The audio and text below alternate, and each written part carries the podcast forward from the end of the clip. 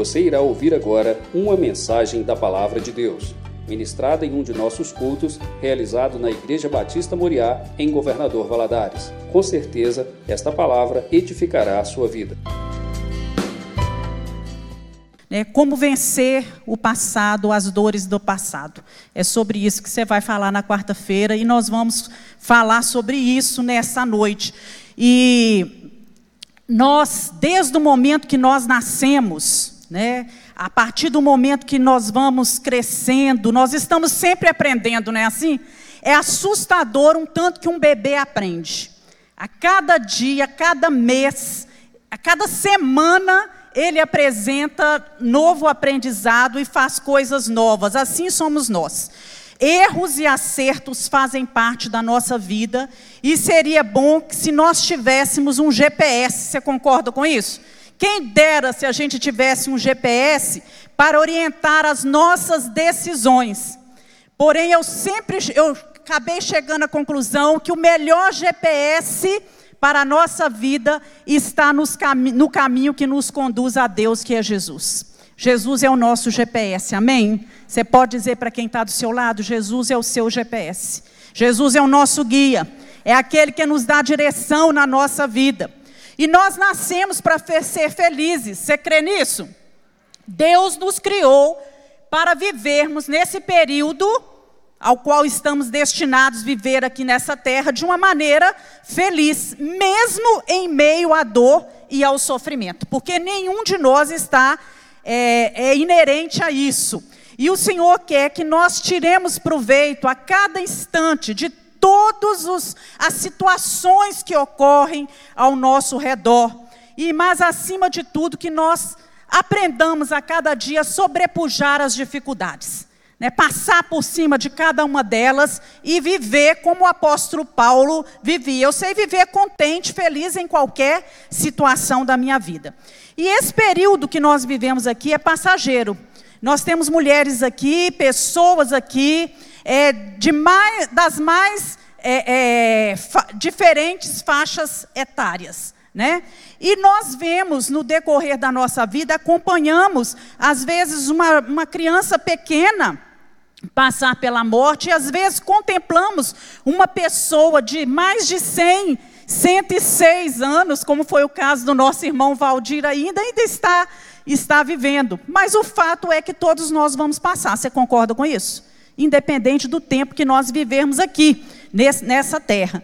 E não terá graça se nós passarmos esse tempo aqui tristes, cabisbaixos, né, angustiados, deprimidos e até mesmo sonhando com coisas que poderiam ter acontecido na nossa vida, mas que não aconteceram. E primeira coisa que me vem à mente é que o caminho da vida, ele possui espinhos. A vida não é indolor. É para você? Indolor? Você tem passado a sua vida sem enfrentar espinhos, sem muitas vezes furar aí os seus dedos nos espinhos ou pisar com seus pés sobre os espinhos? Eu creio que não. Mas é fato que viver é muito bom. Você crê nisso? Viver é muito bom. Quando a gente está num leito de UTI, a gente entende isso muito bem. Viver é uma coisa maravilhosa. É um presente, é um dom de Deus, né? Então, a dor que nós enfrentamos das perdas, às vezes do luto, da saudade, da frustração, isso tudo são dores que doem mais em nós do que às vezes uma dor física do que uma enfermidade. Às vezes, dor da, das lembranças amargas em relação ao passado, de doenças crônicas que nós vivemos, ou então um membro da nossa família vive. Isso tudo mexe com não somente com a nossa mente, mas também com as nossas emoções, os nossos sentimentos, a nossa alma de uma forma geral e o nosso corpo. Eu me lembro que quando eu tinha oito anos, aconteceu um acidente com meu pai. Meu pai, na época, tinha 35 anos de idade, minha mãe, 27 anos. E nós éramos cinco filhos já em casa, cinco irmãos. Né? Meu pai, vindo de BH para Valadares, ele sofreu um acidente, o carro entrou debaixo de um caminhão, morreu a pessoa que estava na frente, e meu pai ficou um ano dentro do hospital. E eu era a filha mais velha. Nessa época. Então foram tempos muito difíceis. Meu pai passou um ano no hospital e nesse tempo nós perdemos o pai e em parte também a mãe, porque minha mãe ficava 15 dias com a gente em Valadares e 15 dias em Belo Horizonte com o meu pai, né? E ela tinha que fazer isso porque ela tinha que dar assistência a ele lá. Então foram tempos na minha família assim de muitas mudanças, de muitos ajustes, de dificuldade financeira, de superação para todos nós. E eu, apesar da pouca idade que eu tinha, eu me sentia responsável por cuidar e proteger os meus irmãos mais novos, com apenas oito anos. Então, foram tempos difíceis, mas quando eu olho para trás, né, já logo na minha adolescência eu pude entender isso, que foi tempo de crescimento, tempo de aprendizado, de aprender a depender do Senhor, tempo de aprender a orar desde pequeno, porque quem diz que adolescente, que criança pequena, que, que pessoas jovens não têm que orar e aprender a depender de Deus em oração? Nós precisamos. Tempo de experimentar o poder de Deus na minha vida e na vida da minha família tempo de aprender, de ver Deus cuidando, Deus liberando vitória, Deus livrando, Deus fazendo grandes coisas. E quando eu olho para trás, eu olho é, não com tristeza, mas eu vejo assim, realmente Deus esteve presente em todo o tempo. Nunca faltou a presença do Senhor. Foi tempo de firmar valores aqui, ó, na palavra de Deus, de aprender a estabelecer prioridades, de fazer boas escolhas e de assumir responsabilidades. Então, o que eu quero trazer para você nessa noite, principalmente, é que as dores do passado, elas precisam ser superadas. Tudo que nós vivemos, meus irmãos, seja aí na sua infância, na sua adolescência, na sua mocidade, tudo que você tem vivido e que às vezes deixou marcas, deixou traumas, deixou baixa autoestima, isso tudo precisa ser superado. E eu quero convidar você a abrir sua Bíblia em 1 Crônicas, capítulo 4, versículo 9 e 10. Eu vou colocar o texto aqui e vou ler aqui mesmo, você pode acompanhar que diz o seguinte: Foi Jabez mais ilustre do que seus irmãos. Sua mãe deu-lhe o nome de Jabez, dizendo: Porquanto com dores o dei à luz. Porque é, Jabez invocou o Deus de Israel, dizendo: Ó, oh, tomara que me abençoes e me alargues as fronteiras, que tua mão seja comigo e me preserves do mal. E Deus lhe concedeu o que tinha pedido. Então nós lemos aqui em poucos versículos, né, apenas dois versículos, a história de um homem que superou dores no seu passado. A mãe dele lhe deu esse nome na hora que ele nasceu e perpetuou nele a lembrança de que o sofrimento que foi com terríveis dores, com muito sofrimento, que era deu à luz a esse filho, porque o nome dele significava pesar, aquele que traz dores. Imagina, o menino crescer a vida inteira, né, sendo chamado ou aquele que traz dores, aquele que trouxe sofrimento à sua mãe, não é? Então esse menino ficou carimbado, ficou com a marca da dor. Muito embora ele estivesse marcado, né, por ter causado dor à sua mãe, ele reagiu a essa situação e ele superou esse trauma. E nós vemos aqui que naquela época não tinha psicólogo para ajudar, não. Tinha, irmãos? Não tinha psicólogo. Tinha psiquiatra para ir? Para aconselhar? Tinha pastor lá para ficar aconselhando, acompanhando? Conselheiro de, de adolescente, de juventude? Não tinha, né? Mas sempre houve ajuda do alto. Você pode dizer amém?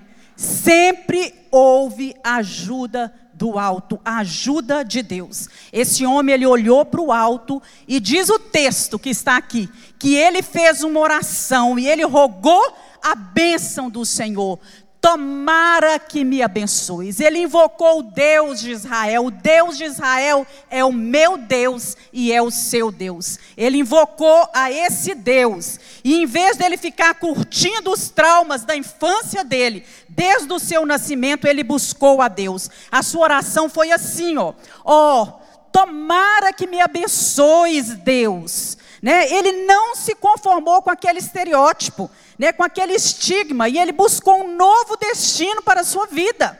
Ele buscou o Deus de Israel e pediu a Deus bênçãos. Ele pediu prosperidade a Deus. Ele pediu a Deus a presença de Deus e a proteção do Senhor. Ele reagiu.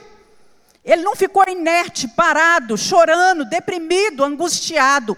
Ele, ele age em prol da sua vida e ele deixa para trás, ele deixa no passado as suas tristezas, buscando a Deus em oração. E de modo semelhante, nós também podemos buscar a bênção de Deus, em vez de, vive, é, é, de vivermos prisioneiros, né, amarrados a traumas, a complexos, a dores que nós enfrentamos. Eu creio que se cada um fosse contar né, muitos de nós é, é, não tiveram uma, uma, infância tão agradável, às vezes momentos tão agradáveis, ou, ou passaram por problemas no seu casamento. E ele fala com Deus: Deus, me abençoe.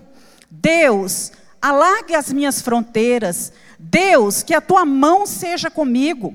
Mais do que a ajuda dos homens, Jabez queria a mão de Deus conduzindo a sua vida. E é tudo isso que nós precisamos. Mais do que a ajuda de qualquer médico, de qualquer pessoa, não é? De qualquer é, é, conhecimento que a gente possa ter, adquirir, nós precisamos da mão de Deus ao nosso lado. Então, para superar as dores do nosso passado, você precisa da presença de Deus e da, da força, do braço forte do Deus que caminha com você. E ora, ele ora também, Deus, me preserves do mal, é, me protege, era isso que ele estava falando. Senhor, a vida é cheia de perigos. Ele pede a proteção de Deus. Enfrentamos perigos do lado de fora, não é assim? Mas também enfrentamos temores dentro do nosso coração. E esses temores muitas vezes tentam nos aprisionar na angústia, na depressão, nos complexos, na baixa autoestima. E diz a palavra do Senhor que aquele homem que invocou a Deus, Deus lhe concedeu o que tinha pedido. Amém, irmãos? Você pode pôr a mão no seu coração e falar assim: Deus pode me conceder o que eu tenho pedido. Deus pode me conceder o que tenho pedido. E como Jabez, nós devemos e podemos separar as nossas dores, o nosso passado, as nossas experiências ruins, as, as circunstâncias adversas que vêm no nosso caminho. Ninguém, por mais forte que seja nessa vida, consegue lidar com o sofrimento, com as dificuldades, confiado das suas próprias forças, porque nós somos falhos. Mas a graça de Deus, ela nos dá ânimo para prosseguir. É pura graça, é pura misericórdia. Nós somos vasos de barro, somos frágeis.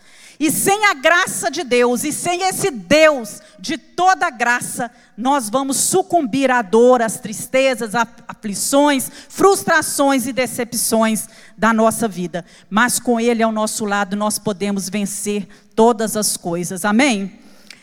Agora, as dores do nosso passado, elas também nos limitam. Elas trazem limitação. Isso aconteceu comigo. É, aquilo tudo que eu tinha vivenciado na minha infância veio na minha juventude, logo quando eu casei, afetar a minha vida. Porque eu era casada de pouco, tinha meus três filhos ainda pequeno, e eu sentia muito medo que alguma coisa pudesse acontecer com meu marido e eu ter que deparar com a mesma situação que minha mãe enfrentou. Então, quando aconteceu o acidente com meu pai, a minha mãe ela não tinha nem ao menos conta conjunta com meu pai. Tudo deles era separado. Minha mãe não era acostumada a ir num supermercado fazer uma compra. Meu pai que fazia tudo dentro de casa. Meu pai não tinha seguro. Ele era um funcionário do instituto, do IBC, antigo IBC, Instituto Brasileiro do Café, né? E ele completava a renda familiar com representações diversas. Então, quando ele sofre o acidente, o que, que acontece? Toda essa renda extra para de entrar. E nós passamos muitas dificuldades financeiras dentro de casa, porque até sair a aposentadoria, até minha mãe conseguir uma licença no juiz para ela receber o salário dele, até o banco liberar a conta dele, o dinheiro que estava na conta para minha mãe, foi só mesmo Deus fazendo um milagre, operando um milagre na vida de um juiz, que é um testemunho para uma outra época, né? uma outra situação. E isso gerava, muitas vezes em mim, muita ansiedade, né? E, e eu ficava pensando, né, olhando para os meus filhos e falando assim: meu Deus, né, o que, é que vai acontecer comigo e com essas crianças se acontecer alguma coisa com meu marido? Como é que eu vou enfrentar isso? Minha mãe tinha uma casa, pelo menos aluguel ela não pagava, mas eu nem casa tenho naquela época. Como é que eu vou lidar com essa situação? E isso muitas vezes criava até entre nós algum atrito, né? E eu ficava pensando: será que um dia eu vou ter uma casa? É Será que um dia nós vamos ter o nosso plano de saúde? Porque naquela época, naquele início de vida, ainda eu, é, é, a gente não, não tinha ainda isso. Será que meus filhos vão se dar bem na vida? O que, que vai ser desses meninos? Como que eu vou enfrentar isso? Eu não fiz uma faculdade ainda, não tinha estudado ainda, né? Eu casei muito jovem, com 18 anos. Então, eu um dia, né, eu orando a respeito disso, o Senhor ministrou o meu coração: olha, você anda muito preocupada com as coisas dessa vida. Você vive com medo e olhando pelo retrovisor, olhando para o passado, esperando o pior. O que aconteceu com a vida da sua mãe não significa que vai acontecer a mesma coisa. Onde é que está a sua fé? Onde é que está a sua confiança? No dinheiro? No seguro? Numa casa? Né? Eu sou um Deus que pode todas as coisas. Você esqueceu da promessa que eu te fiz? E aí eu me lembrei que quando eu tinha 18 anos e estava para casar, né, eu ficava assim preocupada com, eu sempre fui muito certinha assim, viu, meus irmãos, com as coisas, gosto das coisas muito certa, muito detalhada, né? E eu ficava preocupada, como é que vai ser o nosso sustento, a provisão? E certo dia orando a respeito do, do casamento, o Senhor falou comigo, eu acabei de, de orar, e eu escutei uma voz, abre sua Bíblia em Lucas 12. Aí eu tomei aquele susto, foi a primeira vez que eu escutei a voz de Deus falando audível no quarto. Eu assustei e novamente eu tornei a escutar. Abre em Lucas 12. E quando eu abri em Lucas 12, está aqui o texto, e eu vou ler com vocês. Lucas 12, 22 a 31. E disse aos seus discípulos: Portanto vos digo: não estejais apreensivos pela vossa vida, sobre o que comereis, nem pelo corpo, sobre o que vestireis. Mas é a vida do que o sustento e o corpo mais do que as vestes. Considerai os corvos que nem semeiam, nem cegam, nem têm despensa, nem celeiro, e Deus os alimenta. Quanto mais valei vós do que as aves? E qual de vós, sendo solícito, pode acrescentar um côvado à sua estatura? Pois se nem ainda podeis as coisas mínimas, por que estáis ansiosos por outras? Considerai os lírios, como eles crescem não trabalham nem fiam, e digo-vos que nem ainda Salomão, em toda a sua glória, se vestiu como um deles. E se Deus assim veste a erva que hoje está no campo, e amanhã é lançada no forno, quanto mais a vós, homens de pouca fé. Não pergunteis, pois, que é a vez de comer, o que é a vez de beber, e não andeis inquietos, porque as nações do mundo buscam todas estas coisas, mas vosso Pai sabe que precisais dela. Buscai antes o reino de Deus, e todas essas coisas vos serão acrescentadas. Quando eu acabei de ler esse texto, né, é, uma voz falou ao meu coração: Olha, se você me amar, se você me servir, se você buscar o meu reino em primeiro lugar, eu vou te sustentar a vida inteira, nada vai te faltar. Todas as outras coisas te serão acrescentadas. Então Deus me trouxe à memória que aquelas dores do meu passado, da minha infância, não tinham razão de ser no meu presente, porque Deus caminhava comigo. O mesmo Deus que alimenta as aves do céu, que veste os lírios do campo, Ele cuida de nós. Deus é o nosso provedor, Ele é o nosso pastor. Amém, irmãos? Deus é o nosso pastor. Então você fique tranquilo, porque Deus está sustentando a sua vida. O Deus que sustenta as aves do céu, providencia alimento para cada uma delas, é o Deus que vai prover o seu sustento. E recuse-se Recuse-se a ser amargo e ter mentalidade de vítima. Está aí que algo que pode nos ajudar a superar os nossos traumas e as nossas dores. Então, em vez de você ficar lamentando os seus pesares, né, é, foi o que aconteceu com Jabez. Em vez dele ficar lamentando a sua vida, vida, ficar culpando a sua mãe, por que, que minha mãe me pôs esse nome? Minha mãe estava doida? Isso é nome que se põe num filho, né? Em vez de ficar culpando a sua família, o que, que ele faz? Né? Ele enxergou horizontes mais largos e ele recusou a ser amargo. Você já conheceu alguém que vive reclamando de tudo, de todos, murmurando, passa a vida murmurando, que só abre a boca para se, é, se lamentar e reclamar da sorte? Né? Pessoas assim existem, talvez existam até mesmo no meio da sua família. Né? E essas pessoas, com o passar do tempo, elas se tornam amargas, elas adoecem a si mesma, si mesmas e adoecem também aqueles que estão ao seu lado. Então há pessoas que vivem falando: por que isso está acontecendo comigo? Ah, não, só acontece comigo. Tinha que ser comigo. Ah, eu tive uma infância tão triste. Você não sabe o que que eu passei. Você não sabe o que eu tenho sofrido, né? A vida é muito injusta. A vida é difícil comigo. Então, se esse é o seu discurso, você tem se escondido atrás de uma mentalidade de vítima. E isso em nada vai ajudar você, e não é isso que Deus tem para você na sua vida. É hora de mudar o discurso. É hora de deixar isso para trás. Se você já sofreu muito, saiba que todos os que estão aqui também, todo mundo passa por sofrimentos, por dificuldades, cada um numa área. Todo mundo enfrenta dificuldades. Mas nós temos que superar as nossas dificuldades, as nossas dores do passado e olhar para frente. Nos recusar a ser amargos e deixar a mentalidade de vítima. Porque aqueles que assim pensam não conseguem alcançar seus objetivos. Não sai do lugar.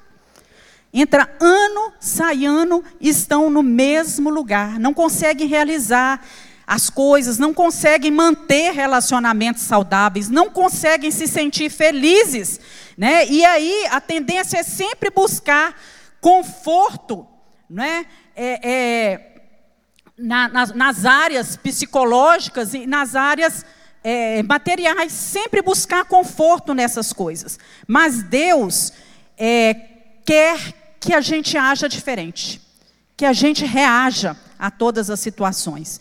Então, há coisas na vida que nós não escolhemos. Nós não escolhemos os nossos pais, não escolhemos a cidade onde nós nascemos, não é mesmo? Não escolhemos o nosso nome, a nossa raça, a nossa cor, a cor dos nossos olhos. Não, é? não escolhemos passar por determinados problemas e de sabores. Alguns nós ocasionamos, não é verdade? Nós criamos eles, mas outros não. Eles aconteceram. Então, de nada vai adiantar eu e você passarmos a vida murmurando, reclamando de tudo e às vezes até mesmo reclamando de Deus e culpando a Deus pelas circunstâncias que estão ao nosso redor. E o verdadeiro teste de maturidade espiritual é quando nós lidamos com as dificuldades da vida e com as mudanças que nos são impostas, mudanças a quais nós não podemos prever e não gostaríamos que, estivesse, que tivessem acontecido. Mas nós aprendemos a lidar com isso. Olha, aconteceu esse problema, essa dificuldade, meu marido sofreu um acidente, eu tenho que enfrentar isso como minha mãe enfrentou. Tem solução? Não tem. Ele não vai andar? Não vai. Né? Ele não vai falar? Não vai. Mas eu tenho que enfrentar isso. Eu tenho cinco filhos para cuidar. Não é assim? E assim a gente vai enfrentando, seja qual for o problema e a dificuldade que você está passando. Você tem que aprender a lidar com isso, com as mudanças que estão acontecendo. E não desistir de olhar para o Senhor de olhar para frente, de saber que tem algo grandioso reservado para você e deixar o seu passado para trás. Charles Schindel, em no seu livro, ele fala assim: Uma das coisas que tenho aprendido é que não há absolutamente nenhuma correlação na vida entre as suas experiências e sua felicidade. Eu tenho visto pessoas que tiveram absolutamente as piores experiências na vida, coisas que chocam a todos nós, e ainda assim mantêm uma atitude alegre, feliz, positiva, porque a felicidade é uma escolha. Você é tão feliz quanto você escolhe ser. Então você escolhe ser feliz ou não, apesar de. Ainda que a figueira não floresça, ainda que não haja fruto na vide, ainda que a vaca no curral não dê leite, ainda assim eu me alegrarei no Senhor e me regozijarei no Deus da minha salvação. Amém, irmãos? Você escolhe. E a maior liberdade da qual nós podemos desfrutar é essa escolha que nós temos dos nossos pensamentos e das nossas atitudes. Nós podemos escolher qual atitude tomar e como reagirmos a, a isso. Não é? Então a palavra de Deus, ela traz incentivo é para alegria, para esperança, para perseverança, né? Nos momentos de adversidade. É assim que a palavra de Deus nos ensina a enfrentar esses momentos. Agora, o passado, ele não deixa de existir, mas nós precisamos aprender a fazer uma leitura dele sob pela ótica da soberania de Deus. Jabez não deixou de chamar Jabez, deixou? Alguém mudou o nome dele? Não. Não deixou, né? Agora aquilo não machucava mais ele. Não trazia mais dores, não incomodava. E eu me lembrei de dois homens na Bíblia, né? O primeiro é de Paulo, o homem que enfrentou muitas lutas, foi perseguido, foi apedrejado, açoitado, preso, mas em momento algum ele perdeu de vista a direção de Deus em todos os acontecimentos. Ele sabia que a mão poderosa, o Deus soberano, o Deus da providência, é que guiava a sua vida. E que os sofrimentos dele, aquilo que ele passava, estava incluído nos planos de Deus, para cumprimento dos propósitos de Deus que eram mais elevados. Ele sabia que Deus comandava a sua agenda, era Deus que estava à frente da sua vida, e que nem os homens, nem o inimigo, embora esses né, tivessem se levantado muitas vezes contra eles, nenhum deles poderia fazer nada sem a permissão de Deus. Deus tem o controle de todas as coisas. Você crê nisso? Deus tem o controle de todas as coisas. Então, Paulo sempre olhou para os acontecimentos na perspectiva da soberania e dos propósitos de Deus. Deus estava no controle. E quando ele olha para o passado, ele viu um propósito divino em tudo que aconteceu para ele. O progresso do evangelho, não é? Olha só. Paulo enfrentando tudo aquilo. E quanto mais perseguido ele era, mais Todas as vezes que ele era afligido, que ele era apedrejado, mais pessoas se convertiam ao Evangelho. A abertura de novas igrejas, de novos caminhos. E outro que me vem à mente também é José. José foi um homem que enfrentou, né, desde jovem, né, é, é, traído ali, abandonado pelos seus irmãos, levado para o Egito, colocado na prisão e tudo. Mas José, no final, né, do, quando seu pai morre, seus irmãos ficam preocupados se José ia se levantar contra eles. Ele fala o seguinte com eles: Olha, não se preocupe, porque eu sei que a mão poderosa de Deus estava em tudo isso que me aconteceu, para que pudesse haver livramento para o povo de Deus. Então nós estamos também debaixo da soberana vontade, da graça e da misericórdia do Senhor.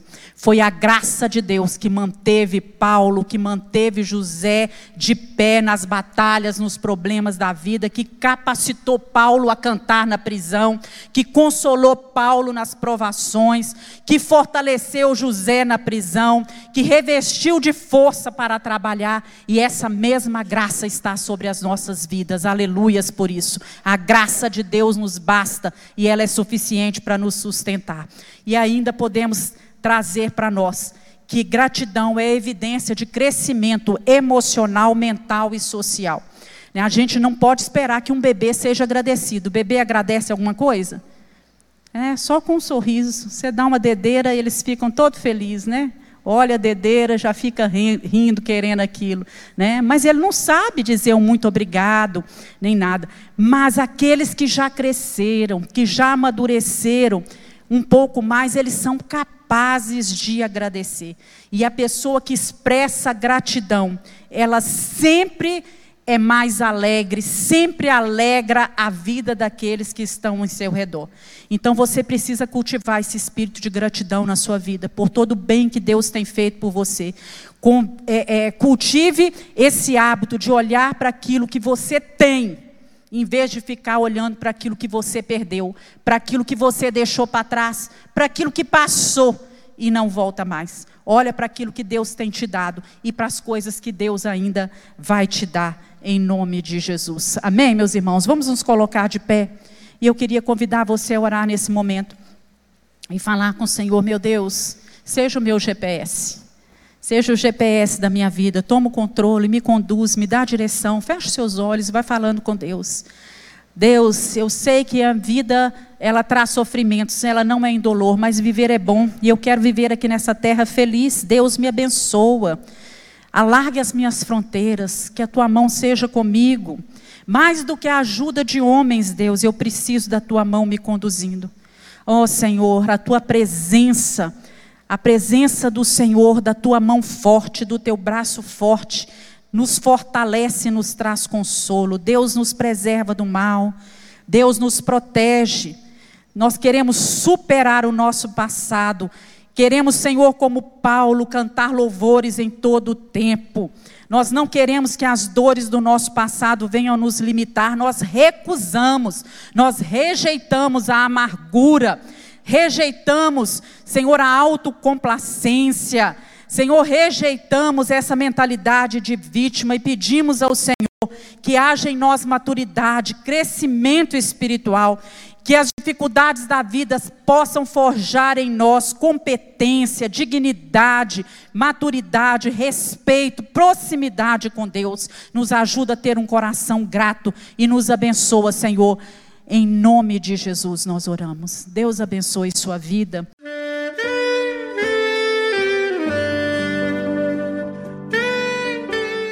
Querido amigo, Deus se interessa por você. Ele conhece as circunstâncias atuais da sua vida. Não hesite em buscá-lo. Em Jeremias 33, versículo 3, ele nos diz: Clama a mim e responder-te-ei, e anunciar-te-ei coisas grandes e ocultas que não sabes. Esperamos que a mensagem ouvida tenha falado ao seu coração e que você e sua família sejam abençoados pelo Senhor Jesus.